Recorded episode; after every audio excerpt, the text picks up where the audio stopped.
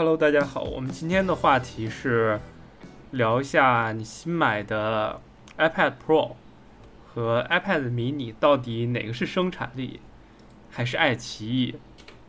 就是，嗯，在今年的疫情的影响下，因为很多人都需要在家完成一些学习的工作，所以，嗯，在今年的年初，二零二零年的年初。嗯，促进了很多 iPad 的销量，不管是 iPad Pro 还是 iPad mini 或者还是 iPad Air 来讲的话，在今年的年初都会有不小的一个涨幅。嗯，因为其实因为年初的时候，然后呢各家商店和嗯发货也都会受影响，然后呢，呃，实际上一部分也是督促了二手的市场。我记忆里面最早 iPad mini 上市的时候。呃，因为它是用的 A 十二的处理器，应该是对吧？嗯，是的。嗯，如果用 A 十二的处理器的话，嗯，它还是一个，嗯，可以算是小钢炮类型的一个 iPad。嗯，它一开始上市的时候，应该是是是去年吗？一九年，一九年，一九年三月份吧。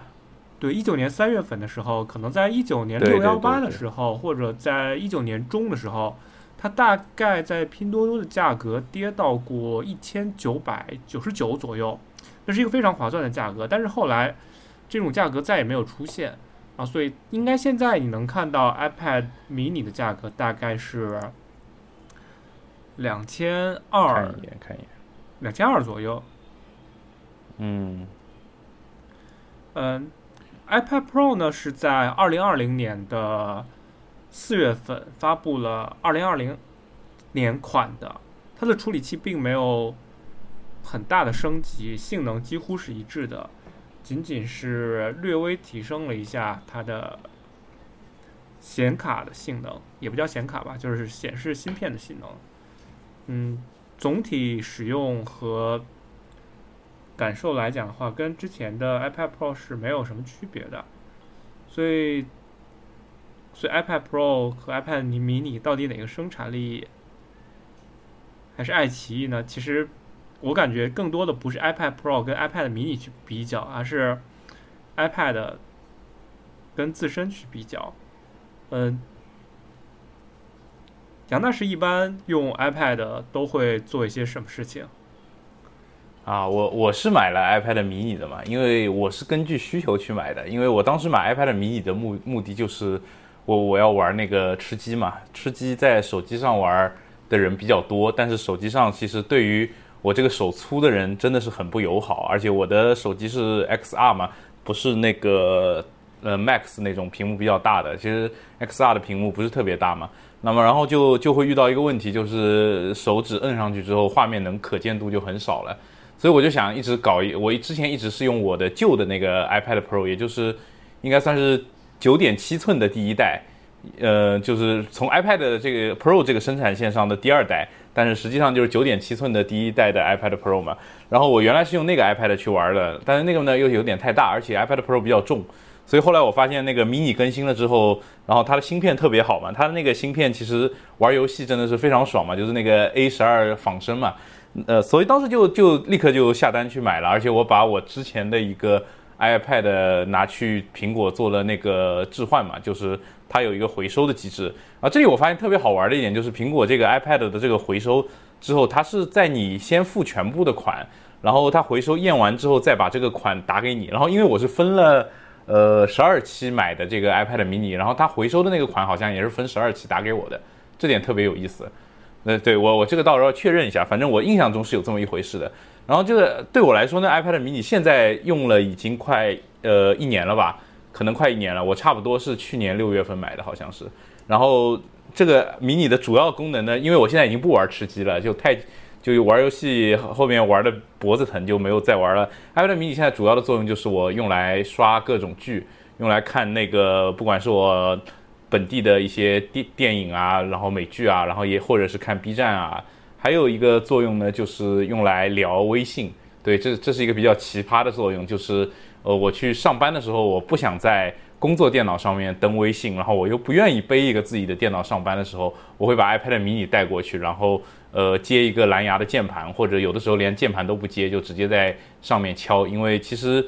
因为因为就是只是聊个微信而已嘛，我也没有那么急，就是慢慢打字也问题不大。但是 iPad mini 上面的输入体验对我来说，我还是会觉得比在手机上面要好一点的。因为因为因为我的我我是一直用全键盘的输入法的一个人，差不多我就是干这么两个事情。现在 iPad。对，但是我印象你你应该还是会有一个 iPad Pro 的二代，应该是。那你现在 iPad Pro 的二代会有什么用吗？那个有用啊，那个就是真正的爱奇艺专用机，我在上面装了爱奇艺、优酷等等，就因为因为因为有各种平台的会员嘛，我就所有有会员的那个视频平台的 App 都装在那个 iPad Pro 上面，然后弄弄了一个我之前坏掉的那个 iPad Pro 的那个键盘。因为我之前那个触点坏掉了，然后那个键盘就拿来做支架，然后给我女儿用来看动画片，然后她反正在上面随便敲也不会影响到那个 iPad 的那个播放嘛，就因为那个键盘是坏的，所以她也可以边玩边看动画片，也挺开心的，就这样子。那个 iPad Pro 已经是彻彻底底的爱奇艺专用机了。对，所以就是说，呃，如果说你买 iPad mini 的初衷是你想玩吃鸡这个游戏，那你买 iPad Pro 的初衷呢？当时 iPad Pro 其实我要说一下，我是在一六年买的，一六年的时候买的。然后我当时是一六年吧，应该是一六年，差不多一六年的时候买的，就很早的时候。嗯，就是它刚出来的吧，刚出来那段时间。然后我买这个的原因是，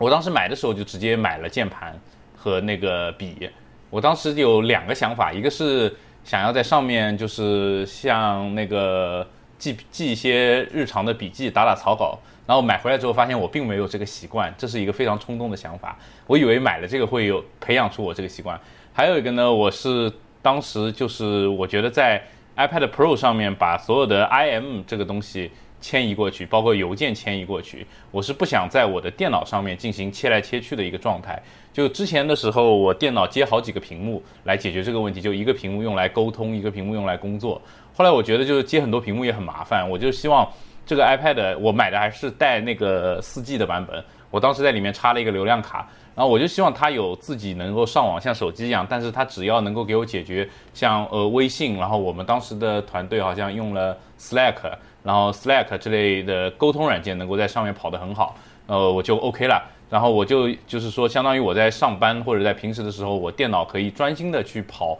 我要工作的内容，然后我这个 iPad 就是用来用来对我对于控制我所有的。呃，社交啊，聊天这些东西，最后发现还是很蛋疼，就是呃遇到了许多麻烦的事情。一个就是当时的 iPad 的多任务没有那么好，它的那个切来切去还是很烦，让你觉得。然后它的分屏也没有做的特别好，就是呃像就有个简单的例子，你你像微信和其他一个东西分屏之后，它那个分出来的那个效果啊比较难受，会有一种你调回了手机的那种感觉。然后这是其其二就是那个键盘真的很糟糕。我那个时候的那个呃 iPad 的那官方那个键盘特别容易坏，我的键盘买回来不到两个月就坏了，然后去修的时候呢，又让我提供发票。很不幸的呢，这个键盘我买的是水货，我没有发票，所以这个配件就没有办法修，这导致我这个键盘后来键盘壳就就那个官方的那个键盘，我后来就一直在拿来当个支很贵的支架用。然后在没过几个月之后呢，我又买了一个更贵的键盘，就是罗技的那个键盘，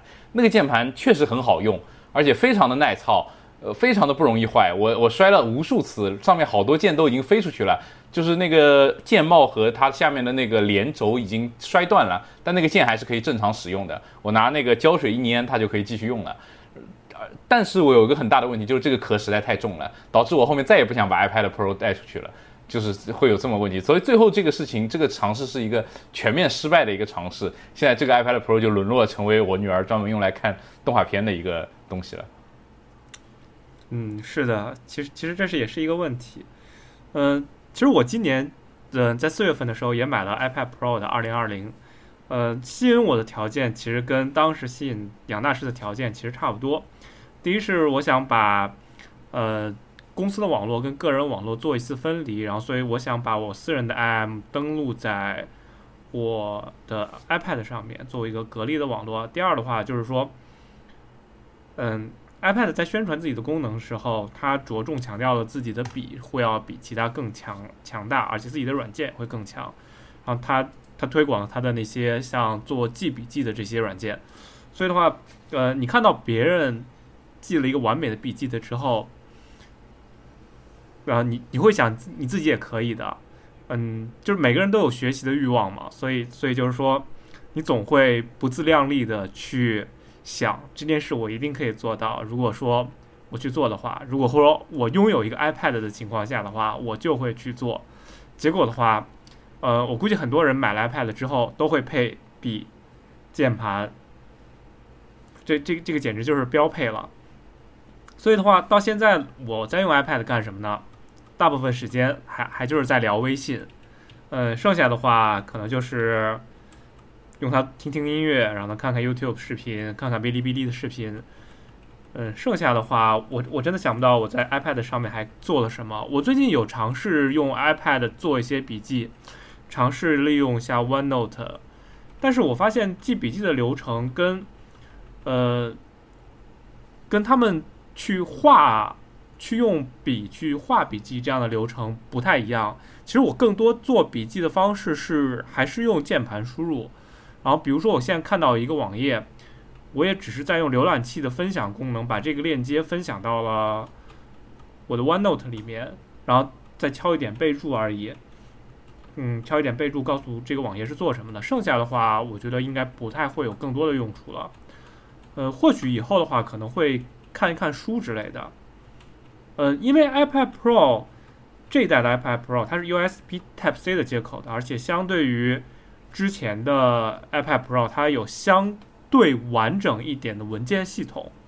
如果说我插入了一个读卡器的话，它可以直接读取我读卡器里面的内容。比如说，我现在想编辑照片的话，呃，我从相机拍完的照片可以直接通过读卡器导入到我的 iPad 里面，然后再从 iPad 打开这个 RAW 的文件，然后呢，直接在我的编辑软件里面进行编辑。呃，我现在用的软件叫做。嗯，Photo，Affinity Photo 和 Pixelmator Photo，啊，还有 Visco，剩下谷歌的就是 Snapseed 跟 Google Photo。但实际上我发现，嗯，这几个软件虽然比较便宜，但是它还是不如按月付费的 Lightroom 或者 Photoshop，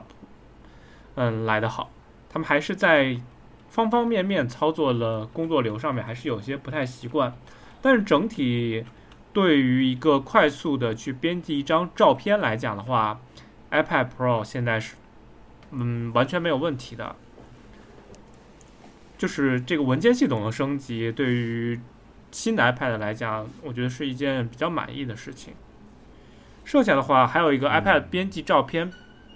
本身的硬件的优点，就是它的屏幕的。颜色会要比一般人拥有的电脑的显示器会更好。嗯，比如说你一般买一个五千块钱的笔记本，它的色域，嗯，或者可视角度，或者屏幕的质量都是不是很达标的。它可能是一个呃国产的面板之类的，颜色偏色啊什么都很厉害。但是呃在五千块钱的 iPad 上面就不太会有这样的问题。它的屏幕可以说是业界的标杆，所以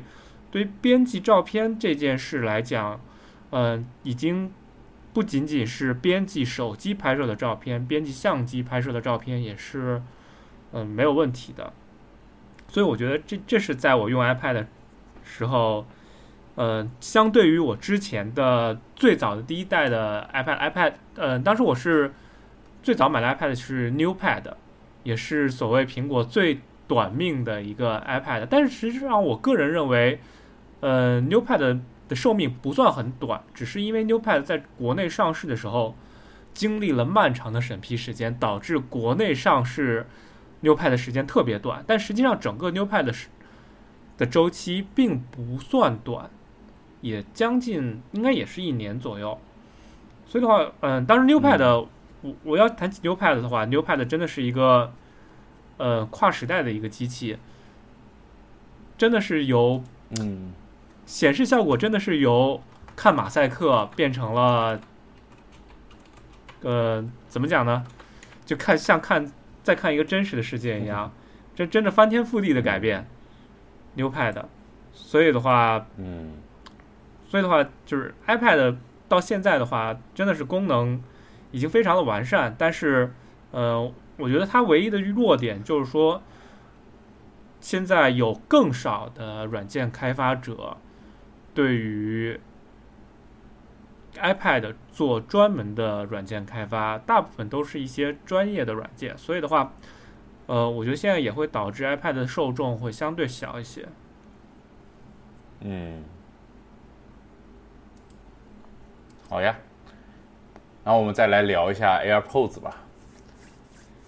因为我们都买了 AirPods Pro，在最近的时间，我今天还帮人，昨天还帮人又代下单了一个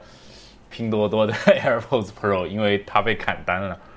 特别有意思，砍多多，哎呀。就现在，就因为 AirPods Pro 有那个拼多多这类电商的那个补贴，包括昨天好像淘宝直播也有一个特别低的价格嘛。然后其实像 AirPods Pro 这个的普及量，好像比之前几代 AirPods 都要来的多得多。而且就是最大的一个意义就是降噪耳机的这个东西的普及。就像我们之前就用过降噪耳机的人，拿到 AirPods Pro 的时候，可能还没有那么呃惊讶的感觉，就是会被它一些小的功能打动，但是。没有那种惊讶感，但是很多人是第一次用降噪耳机，戴上 AirPods Pro 确实是一个就是那种完全全新的感受嘛。然后现在不是就是其实 AirPods Pro 发布了也没有很久嘛，然后现在又有新的传闻出来说又要又要又要更新了这个产品线，然后你会觉得它是更新的是一个呃就之前的那个主的那个那条线嘛，之前已经到 AirPods Two 了嘛，第二代嘛，那现在是会更新一个 AirPods 的第三代呢？还是说会更新一个比呃跟现在两个的产品线都不一样的一个东西，就像是苹果的那个精密陶瓷表一样，可能叫 AirPods Edition 之类的这种更高端的一个耳机。比如说它打主打 HiFi 或者打这种，因为苹果毕竟也是做音乐音乐播放器起家的一个公司，你会你会觉得这种这个传闻到底是哪哪一边的更可信一点？嗯，我觉得很难讲，因为现在 AirPods，嗯，对于我现在所要求的功能来讲，它把我所有想要的功能都给我了。嗯，如果说它唯一没有给的功能的话，我觉得就是说，嗯，我真的觉得想不出来什么功能 AirPods 没有给我了。嗯嗯嗯，真的是想不出来了，真的是没有任何功能，我觉得这个 AirPods 可以添加的，它已经算是一个比较完美的耳机了。嗯，因为我也是。嗯，从 AirPods，然后到 AirPods Pro 的用户，但是因为嗯耳朵形状的原因，所以 AirPods 在我的耳朵里不是那么的合适，它非常容易的掉，然后呢隔音的效果也不是很好，所以的话，我当时就把 AirPods 给卖了。然后后来的话，因为也是因为拼多多的原因，嗯，拼多多最近的 AirPods 的价格，AirPods Pro 的价格是一千三百九十九。呃，如果说你再买一个两百九十六的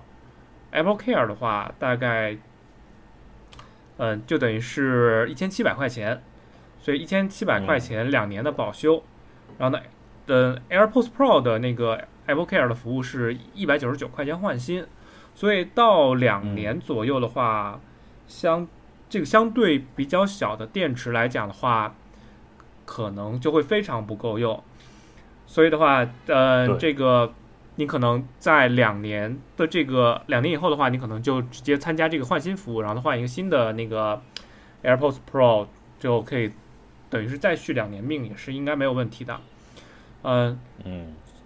所以对我来讲，新的 AirPods Pro 或者 AirPods 三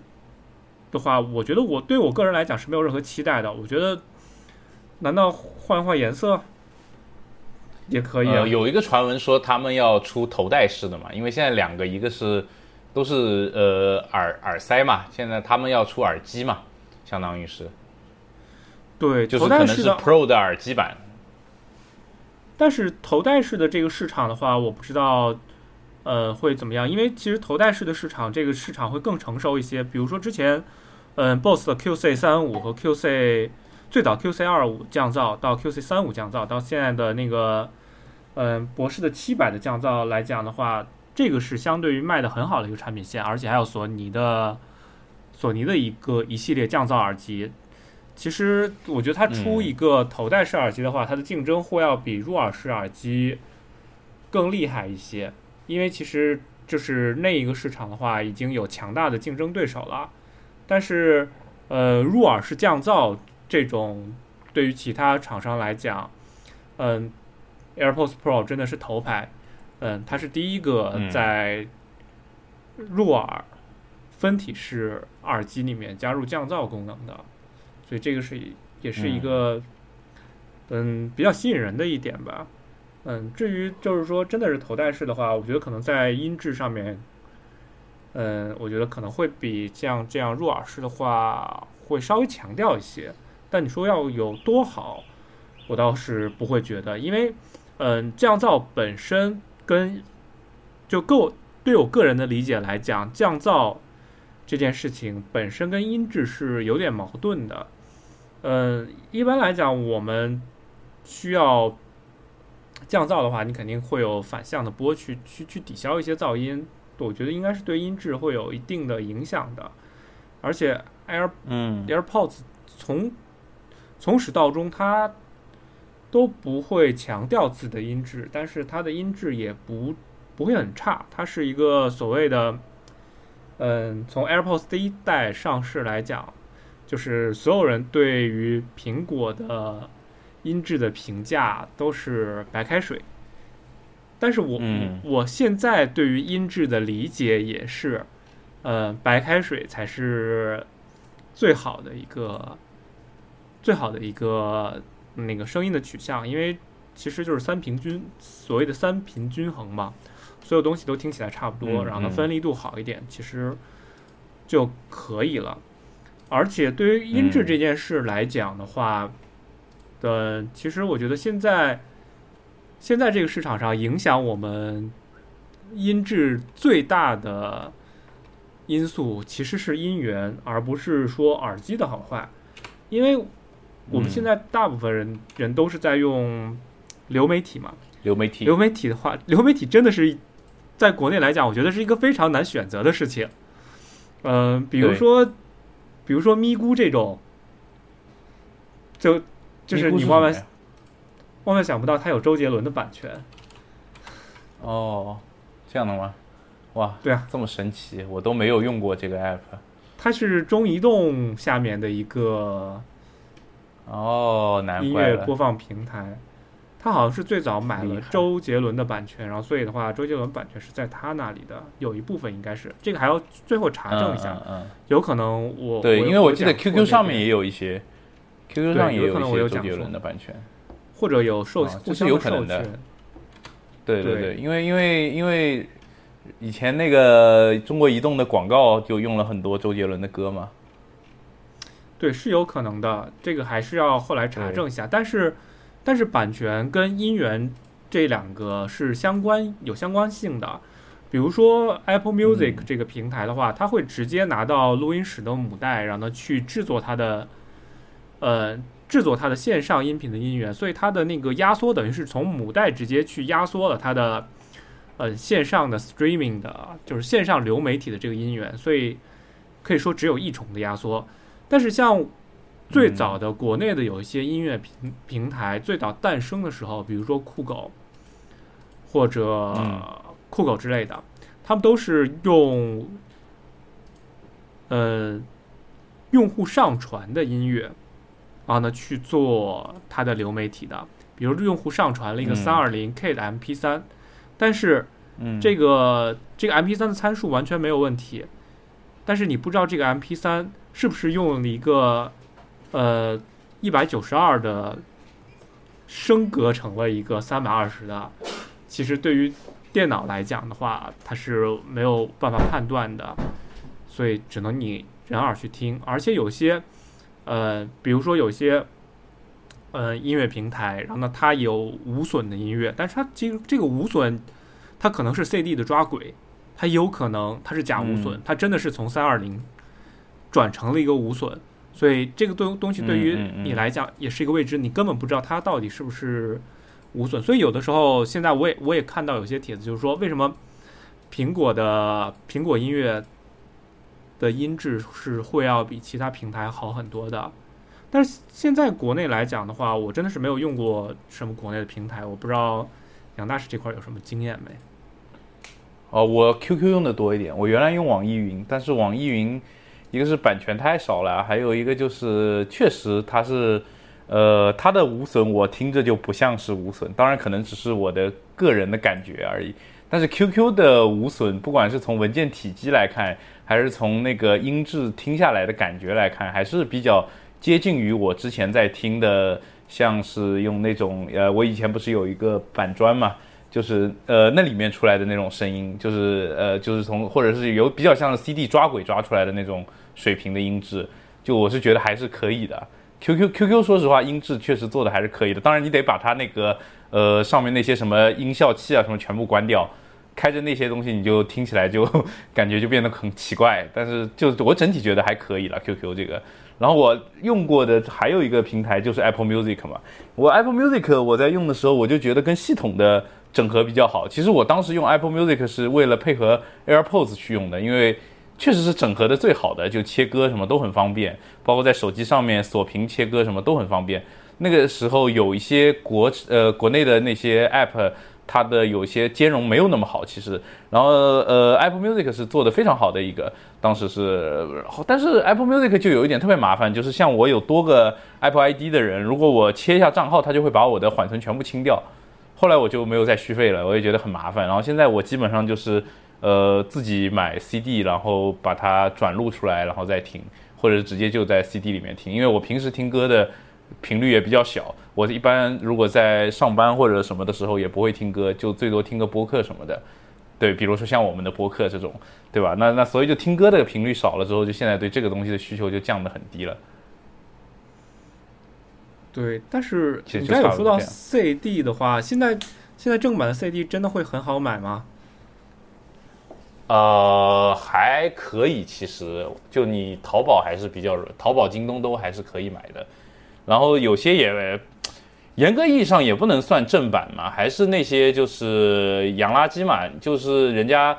超市不是会把这个东西当塑料卖卖出来嘛，然后会有人去把它买进来，然后再再再到国内的这种各种平台去卖出来嘛。就是国外的有些 CD，它是一个他们超市里面或者是音像店里面的 CD 是有时间的嘛，它不可能你这个歌手的碟我给你放个一年两年的。它可能有一呃，它就放多少时间之后，有一些卖不掉的，它就会作为垃圾处理掉嘛，作为塑料垃圾处理掉，然后这些洋垃圾就会通过各种渠道流到市场上面，你就能够淘到一些这样的碟，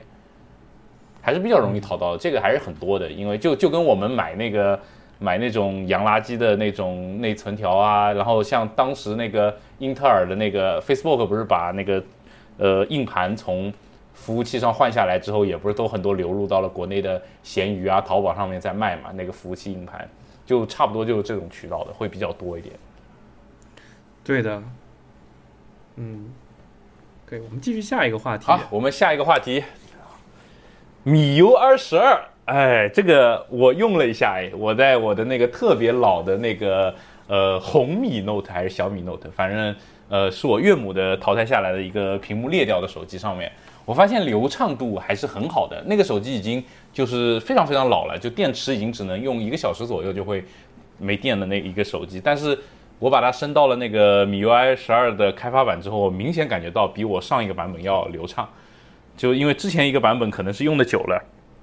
非常的卡顿了已经。但是它更新上去其实没有给你删软件嘛，但是可能是因为它把一些软件的权限给关起来了，或者就是后台不让跑了。就你会感觉到系统又恢复到了刚买回来时的那种流畅感，然后米 UI 十二在我那个很破破的手机上面也有很多那种呃很炫酷的动效啊，就像它那个动画里展示的那个，不是锁屏桌面和桌面滑动，它是呃一个长镜头这样缩放进去那种感觉嘛。它确实做了很多有趣的那个动效尝试，这是我的一个感觉，但我还没有深入用。然后呢，这个话题呢，我们其实主要是要问一下你这个资深的安卓开发人员。就是它，因为出了一个功能叫做隐私面具嘛，这个跟其他的呃厂商的那种，就是因为其实现在有很多厂手机厂商都是有隐私保护功能的，安卓上面，就是你不想让对方获取到你的通讯录，你就可以不获取到。然后我们知道手机有个识别码，安卓有个识别码，就是可以用来给你广告商啊什么来识别你是你，你是你，但又不用真正告诉他你的那个手机信息的。那这个识别码呢，现在也可以，就是很多厂商也可以不给。但是好像米 UI 十二这个呢，它不是说不给，而是给你创建一个假的，就给你就是搞一套 fake ID，然后全部给你给吐给到软件，这样就可以有效的防止那种就是说你不给我权限，我就不给你用的那种软件，是应该就是这个意思，对吧？那我就想问一下，这个对于你们开发者来说，这个东西会带来什么样的变化和挑战呢？呃，我觉得本身来讲，这个功能实用性大于绝，就是实用，就是它的实用性其实是没有想象中那么高的。它的对于一个厂商，对于自己的，呃，对于自己的硬那个这种 UI 的，就是这种所谓的操作系统的宣传度的话，会要更大一些，因为，呃。因为首先来讲，国内的法律要求，如果说你一个应用，如果说做到合规的话，呃，比如说你拒绝了某一项权限，你这个应用应该是可以正常使用的，你不能阻止应用，不能因为用户没有给你权限而阻止用户使用你的基础功能，这个是呃现在的一个规定。所以的话，呃，比如说像通讯录这样的权限，如果说呃，呃，就是说，比如说微信的好友关联，对吧？好友关联这种东西，嗯，如果说你不想让微信读取你的通讯录，那你直接拒绝掉它就好了，啊，那自然也不会，呃，有好友关联这个功能。嗯，如果说你用隐私面具给微信了这个通讯录权限，但是你又不给他你的实际的通讯录，这个功能跟你拒绝了这个权限来讲。它是没有任何差别的，嗯，所以，所以对于现在呃合规的应用来讲，嗯，是是真的是没有任何区别的，但是不是所有的应用都做了合规的要求，所以它可能对一些不合规的应用，尤其是在这些，呃，在这个，在这个就是在这个转换的时间，因为。嗯，合规大概是去年的年底，二一九年的年底，然后呢，国家可能颁布了一些强制的要求，要求应用的开发商去做这件事情。但是，可能很多的应用没有做完，或者很多的应用真的是已经没有在维护了，然后它还可能还在还在存在于各个应用商店市场，然后所以的话，它可能还是会有一些隐私权限的问题。然后呢，这个时候。这个隐私面具的功能可能会发生一些呃效用，但是嗯，但是对于大部分人来讲的话，这个隐私面具没有想象中的呃那么的有用，但是会让你从一个使用者的角度来讲的话，它是一个非常好的功能，你就会觉得很放心。但是这个我觉得就涉 涉及到了很很很很深的一点，就是说，现在为什么说安卓上面会提供这么多这样跟隐私相关的功能？嗯，我觉得还是跟安卓软件的一些收入模式是有关系的。呃，第一是安卓所有的应用都是在做嗯日活这样的一个概念，所以日活的话。嗯，日活和打开的这个概念，然后所以的话，日活很多收集数据啊，干什么的话，可能会用到非常多的权限。说非常多的权限的话，用户就会比较反感。然后呢，如果说用户越反感的话，厂商可能会迎合用户，然后推出更多这样的功能。比如说现在最早 MIUI 嗯的防止互调这样的一个功能，还有到现在的一个隐私面具这样的功能，而且是。嗯，而且在普遍用户的理解的来讲，他们都会觉得安卓的隐私的就在隐私处理这件事情上是完全不如 iOS 的。但如果你用新的安卓，比如说安卓八九十这样的版本的话，我觉得应该问题不会很大。但是真的是有一些，有些应用布下了很多陷阱，在你在你不太确切的情况下，你就会同意了很多权限。那那这样的话，真的会嗯带来一些隐私上面的问题。但是我我不太嗯就是我我个人理解的话，我不太确定说你你在 iOS 上，如果说你应该是也有通讯录这样的一个权限的，有的，这好像是哦，通讯录我还真不知道，哦，有的有的有的，通讯录权限是有的。对啊，像这样的一个权限跟安卓又有什么区别呢？如果说你在 iOS 上你同意了这个权限，你给你的应用使用的话，你在你在你在安卓上也同意了，其实他们拿到的权限也都是同同样的，这个真的是不是一个系统的原因？我觉得还是它跟他隐私隐私面具好像他还是那个主要是那个广告 ID 的，给那个就是就安卓上面就像你说的嘛，做日活一般现在还是追 IMEI，后来追那个 Android 的 ID 嘛，他就是连这个都给你就是可呃可以给你一个那个就是其他的 ID，好像是这么个意思。它倒没有细到说每一个权限都给你 fake 一份出来，它只是只是这个东西它是可以给你一个假的，是这么一个意思。嗯，对的。其实，其实 Android ID 的话，安卓现在已经是对于对于新装的，就是如果说你卸载了重装应用的话，它会给你一个新的 Android ID 啊。但是 IMEI 嗯这种系统信息的话，它可能不会给你一个假的。但是 MIUI 这样做的话，是会对有一些广告分发商对于鉴定用户的唯一性和数据的采集的话，就给一个用户打标签的话。对于这件事情来讲的话，会会受到一定的影响的。但是如果说我不是的知道，是的，但是我不知道它的底层实现是什么样子的。它如果说，呃，如果说对于你安装了这个应用的，它每一次都给你相同的 MEI，但是它是假的 MEI，还是每一次就是每次每一次调用这个接口都给你不同的 MEI？其实这是两个概念。如果说，呃，他对于他的意思就是说，现在 IMEI 它不给调，你调了给你个空，除非你用户允许，然后你默认就只能去取那个 Android 的 ID，然后 Android 的 ID 呢，它自己有一套规则，就是差不多这么个意思。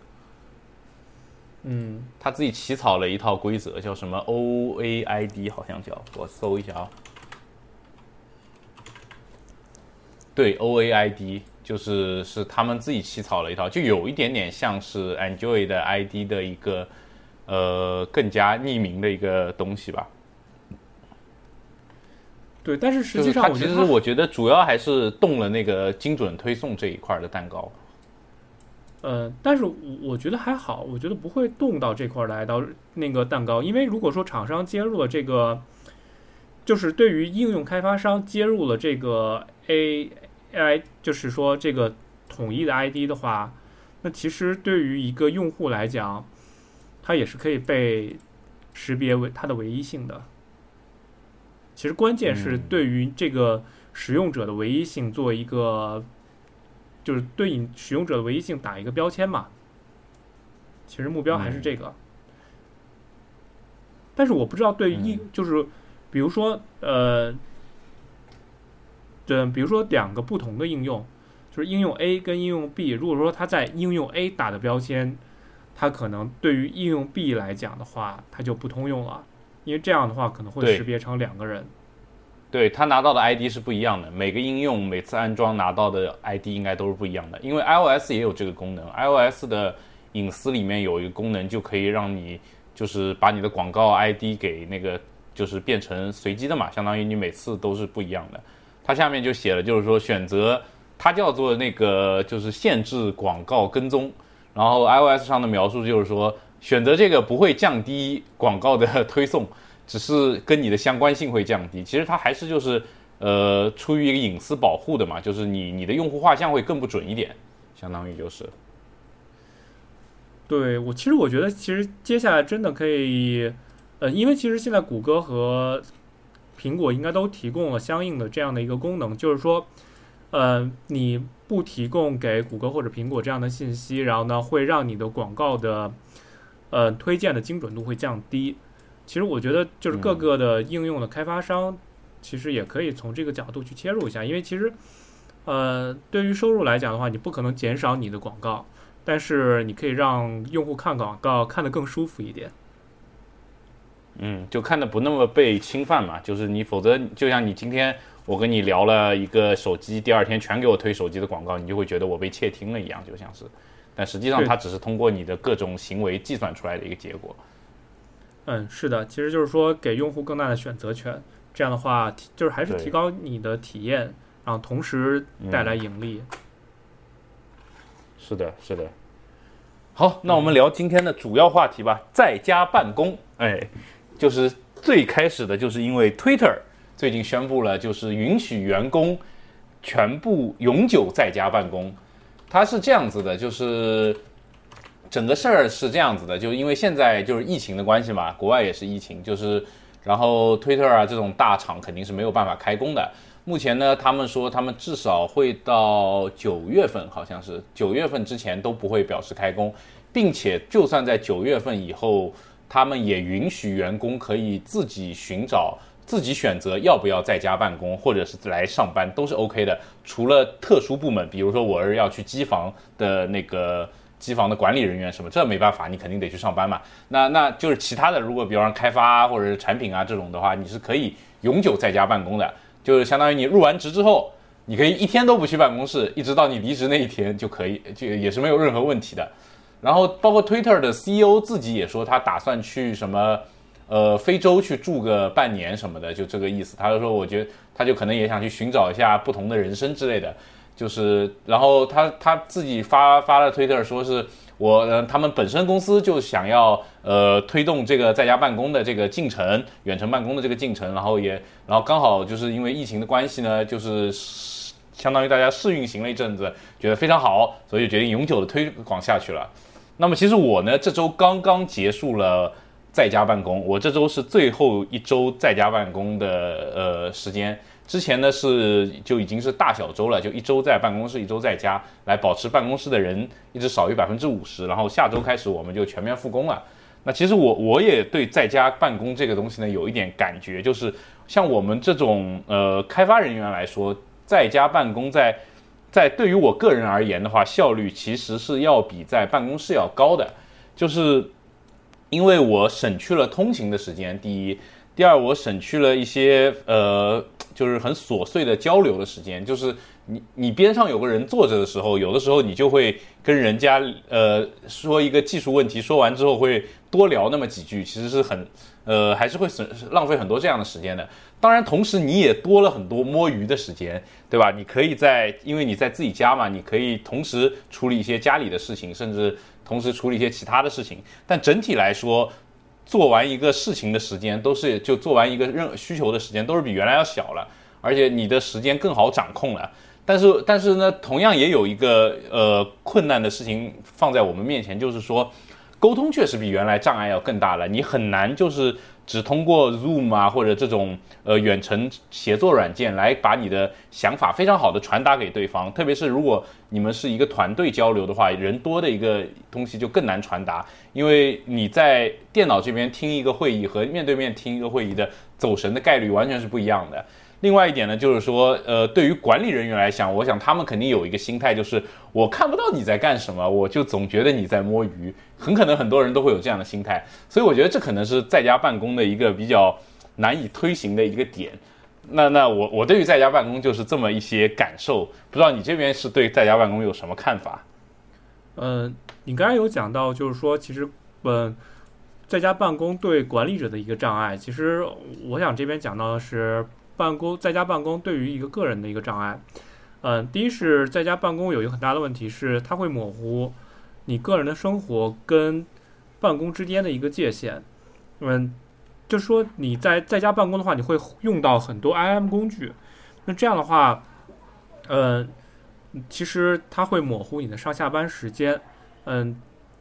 很多人对你的期待就变成了随叫随到，这样的话对于你的精神来讲的话，会紧张程度会会相对于更高一些。嗯，如果说，嗯，今天因为你不你你不太确定与其他同事的工作状态是如何的，嗯，比如说今天你在在晚上六点钟你完成了你的所有的工作，但是你不确定你的同事。是否他八点钟晚上八点钟会不会来找你？如果说，嗯，他晚上八点钟来找你的话，你会不会响应他的工作？这是一个这是一个问题。呃，第二就是说，嗯，如果说你经常通过通过这样方式合作的话，会导致呃你的时间会非常的碎片化。比如说，呃，有的时间，假如没有人来找你的话，你会呃你会觉得可能没有什么事情做，你可能就干干你自己的事情。但是可能下一个小时让你的同事来找你了，然后你可能要忙一个小时啊。再下来一个小时，就它是一个全天连轴运转的一个时间，嗯，不像是如果说你在公司上班的话，它是一个整片的时间。比如说你就是早上九点钟到呃晚上六点钟，它是一个整片的时间。然后呢，过了这段时间的话，你你可以在心理上面呃响应同事的那个意愿就会更低一些。但是比如说你在家办公的话，你你会觉得没有办法？你觉得，呃，第一是别人觉得你的响应是应该的，你也会觉得，你也会觉得响应别人也是必要的，所以我觉得会对于每就是对于心理状态来讲的话，会不太一样，而且我觉得可能会相对于有的时候会把你的时间打得更散一些。我不知道你你那边会怎么看？嗯，这个是有的，这个是有的。你的工作时间完全就被碎片化了，而且就是不同的人的节奏真的是完全不同的，就是会导致你们很难就是去，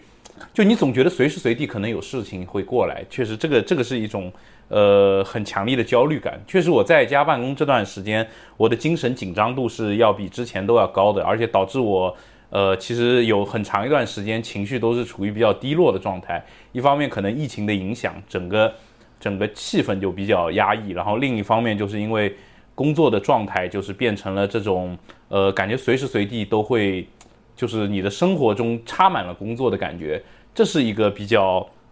焦虑的情况。但是我觉得可能也是因为我们现在的在做的工作会是比较偏向于一份呃，就是。打工仔的工作就是可能是就是谋生的一个工作，所以你在工作的本身的话，对于工作是天生的有一种排斥感在那边，所以他当你他插满你的生活的时候，你会变得很沮丧。那如果说我们今天是一个呃在做一个自己喜欢做的事情，比如说你是一个呃类似于艺术家在创作你自己的作品，或者说你你是一个自由的一个独立的开发者，你在。呃，维护你自己很喜欢的，也你自己也每天用的一个软件，然后同时也能赚钱的这个情况，是不是在家办公这种心态就会不会产生像我们这种心态？我是我可能觉得，可能我们的根源还是在于说，呃，很多时候我们的工作并不是我们喜欢做的事情，所以当它插满了，就当它碎片化了之后，你会觉得就是原来是。红呃，白刀子进红刀子出，非常爽快的痛苦，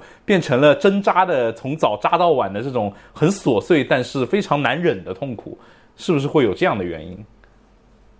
应该会有，但是，嗯，这个话题我觉得相对于嗯在家办公这样来讲的话，其其实是两个概念。嗯，一个就是说自给自足的做一份小生意的这样的一个概念，另一个是在家办公。我觉得在家办公更多的还是。你为一个公司工作工作，然后呢，他提供了一个在家办公的这样的方式，而不是你自己有番事业，然后呢，而你在家办公，我觉得应该是两个概念，因为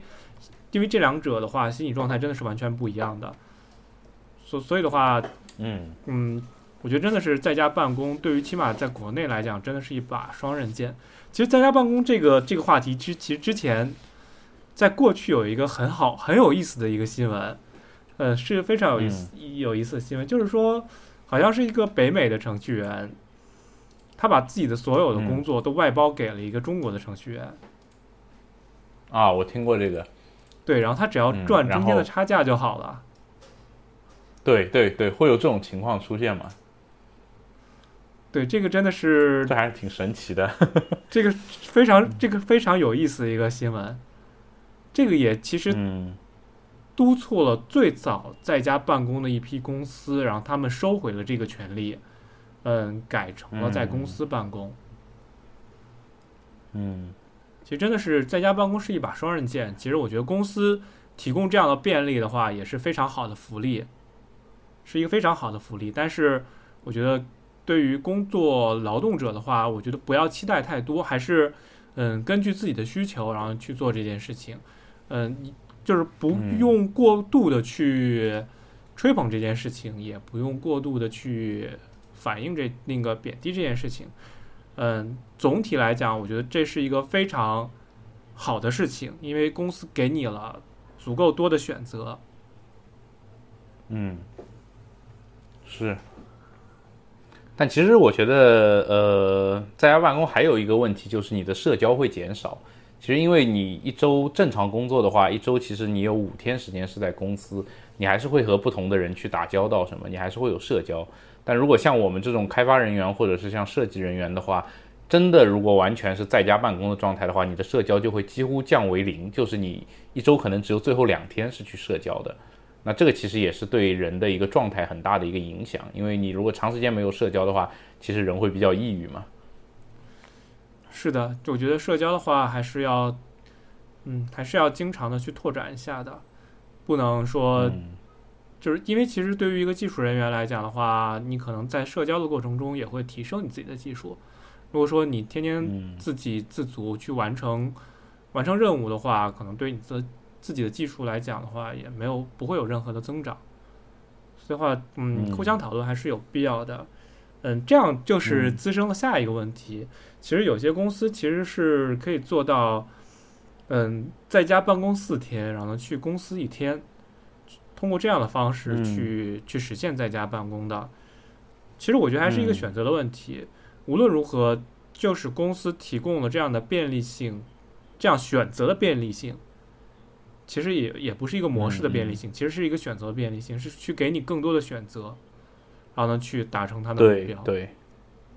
对，我是觉得，如果是嗯，比如说每月能够给你多少工时的在家办公的这个工时。我觉得这样就已经很好了，就不需要就是一刀切的，就是我们啊直接就转型就跳入远程办公的大潮，我们就直接变成远程办公公司，我觉得是没有必要的。但是如果能够就是说每个公司都能考虑去给予每个呃就给予员工一定时间能够在家办公的这样的一个权利，那还是挺好的一个事情。对的，因为其实在家办公这件事情，我也读到过一些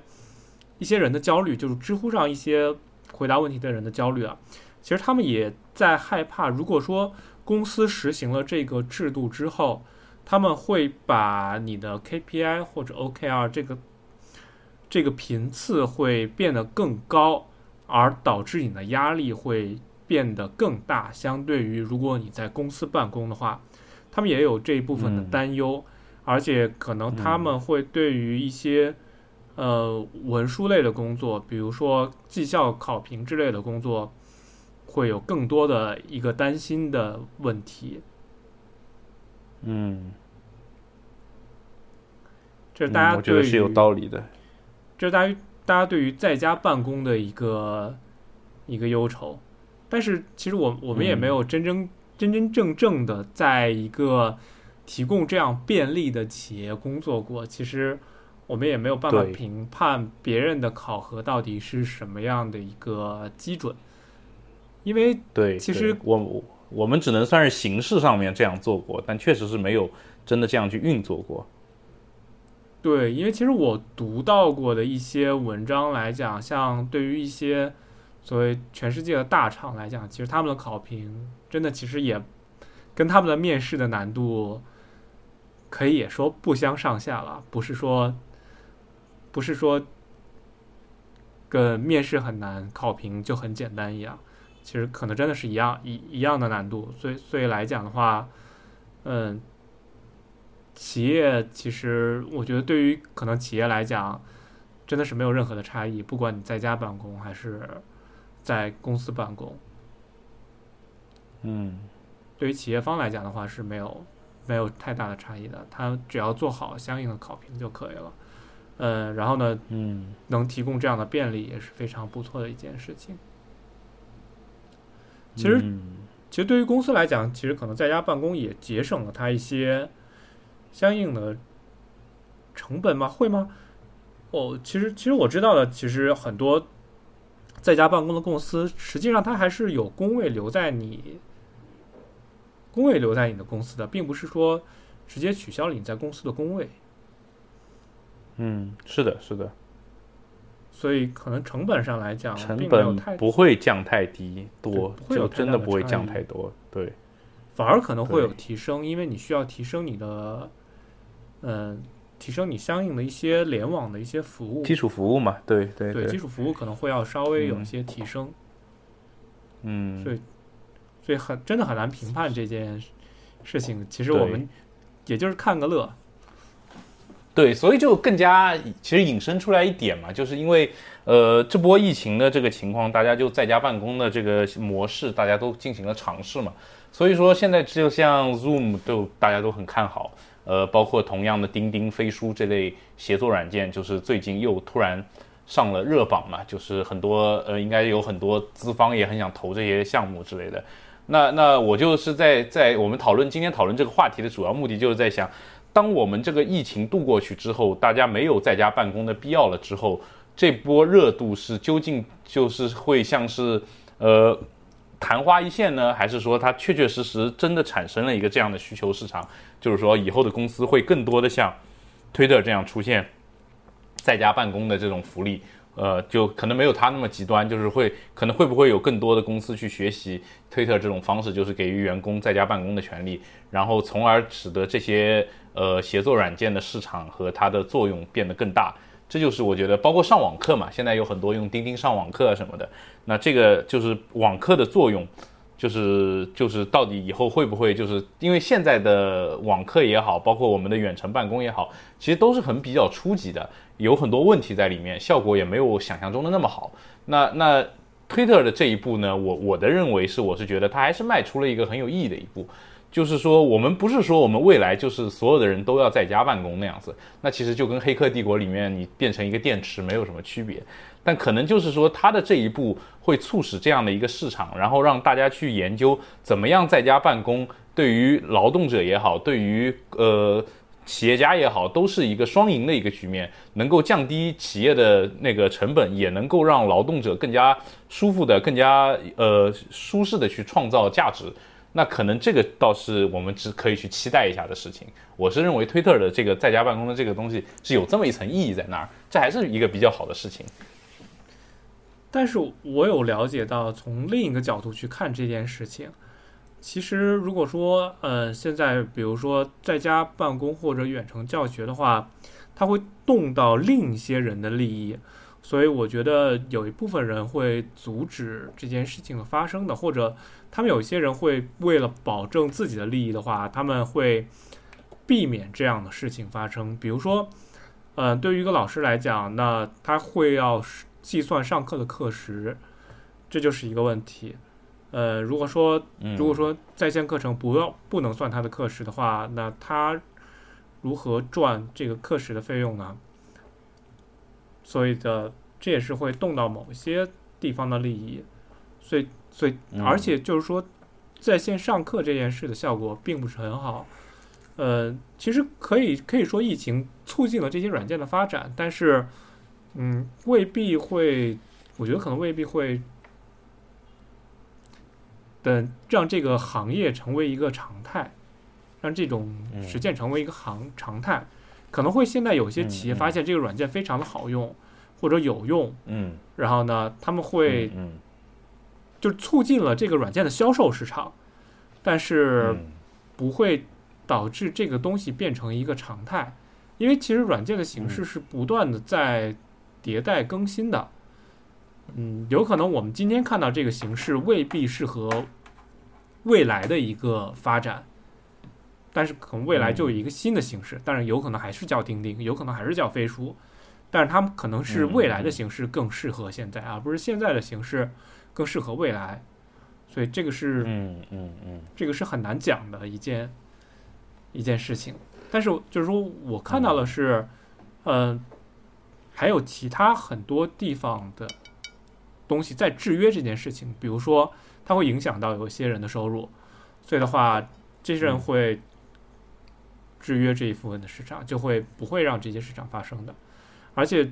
其实嗯。其实就像就像在家办公一样，呃，那你面对面的教学肯定是要比线上的教学的效果更好，起码就是会让，嗯、会让学生之类的话会有一个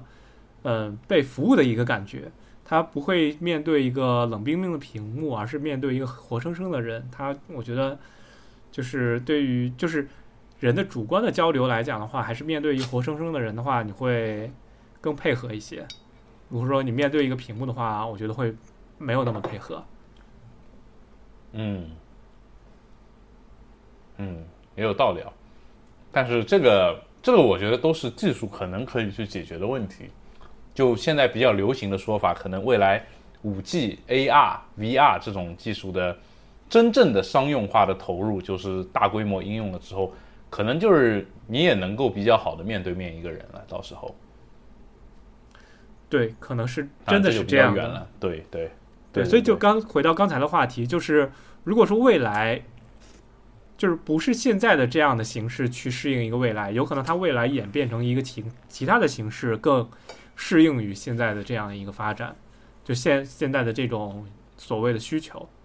现在的现在嗯就是，如果说以现在这种视频教育的模式来讲的话，我觉得对于在家办公或者在家教学来讲的话，还是不够的。嗯，嗯，有道理。现在也就是说，在家办公现在谈还为时过早。对的，可以这么说。嗯好了，我这个话题我没有什么要补充的了，你还有什么要补充吗？没有了，可以。那我们今天就到这儿了。对，感谢大家收听，然后呢，我们下期再见。嗯，拜拜拜拜拜拜。